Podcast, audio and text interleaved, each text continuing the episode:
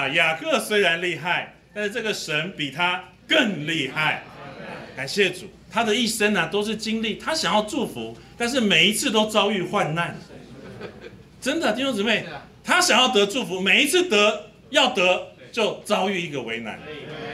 然后呢，他到了创世纪四十三章十四节，那是卞雅敏准备要要再到埃及去的时候，他说了一句话，他说：“但愿全族的神在人面前赐你们怜悯，使他就是那个约瑟释放你们的那弟兄和卞雅敏回来。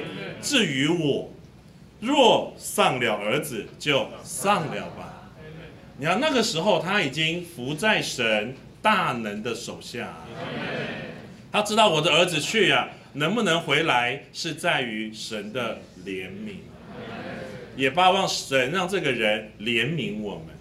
他自己已经没有任何的抓夺了，没有任何的方法了，他是伏在神大能的手下。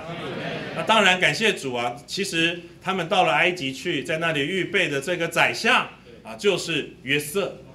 啊，是神所预备好在那里的。然后呢，这个雅各呢之后呢也被接去了埃及这个地方，然后在那边就知道了啊，感谢主，其实约瑟和卞雅敏都在那个地方，可是他那个时候也没有因此而喜乐，他在那里没有因此而喜乐哦，他到了创世纪的四十八章啊，就是一个很关键的经节。弟兄姊妹，就是创世纪四十八章的十五节，当他给约瑟的两个儿子在那里祝福的时候，就是以法莲和马拿西在那里为他祝福的时候，雅各弟兄说了这么关键的一个经节，他就给约瑟祝福说：“愿我主亚伯拉罕和我父以撒行事为人，都在他面前的神，就是一生牧养我，直到今日的神。”弟兄姊妹们啊，雅各到至终啊，他认为他很清楚的知道这个神是牧养我直到今日的神。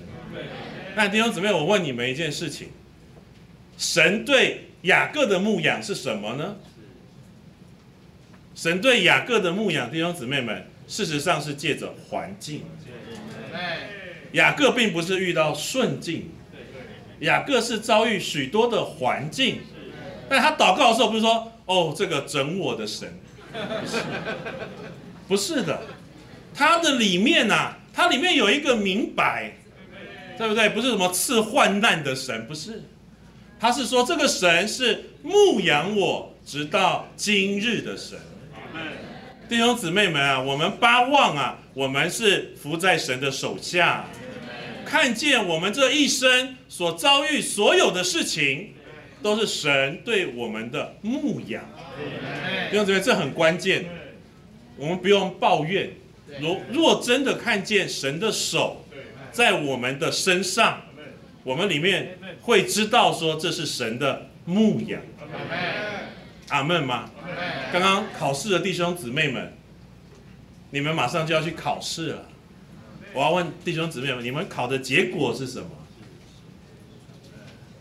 考上台大才是哦，是牧养我的神。弟兄姊妹们，不是这样。无论今天神把我们带到什么地方去，这个神都是牧养我的神。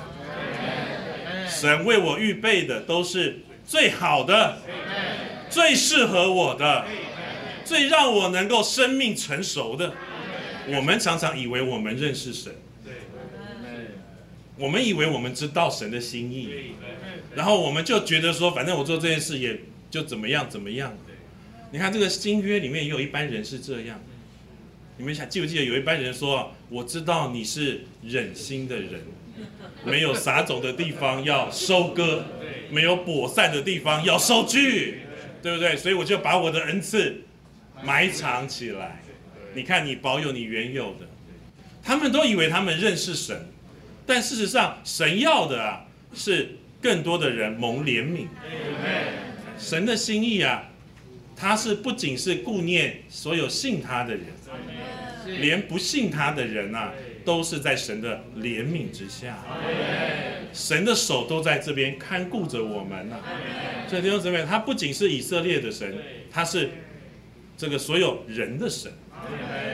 他是满了怜悯、满了慈爱的，所以他调度万有，为要叫人能够得着他的生命。弟兄姊妹，看到这一段，我们就知道，其实神有没有呼召我们呢？有没有？阿门吗？有答应呼召吗？有去传福音吗？弟兄姊妹，我要想一想，我们是不是就是这个约拿？好像我们知道了一些神的心意，但是我们却没有答应神的呼召。我们知道的越多啊，反而更不容易跟随他了，更不容易答应他的呼召。其实弟兄姊妹们，我们需要回转啊，我们需要伏在神的手下，看见神的手要制作的是差遣我们去在这里传扬福音，我要叫人得救，这是很关键的一件事情。神若他的手与我们同在，在这里带领着我们。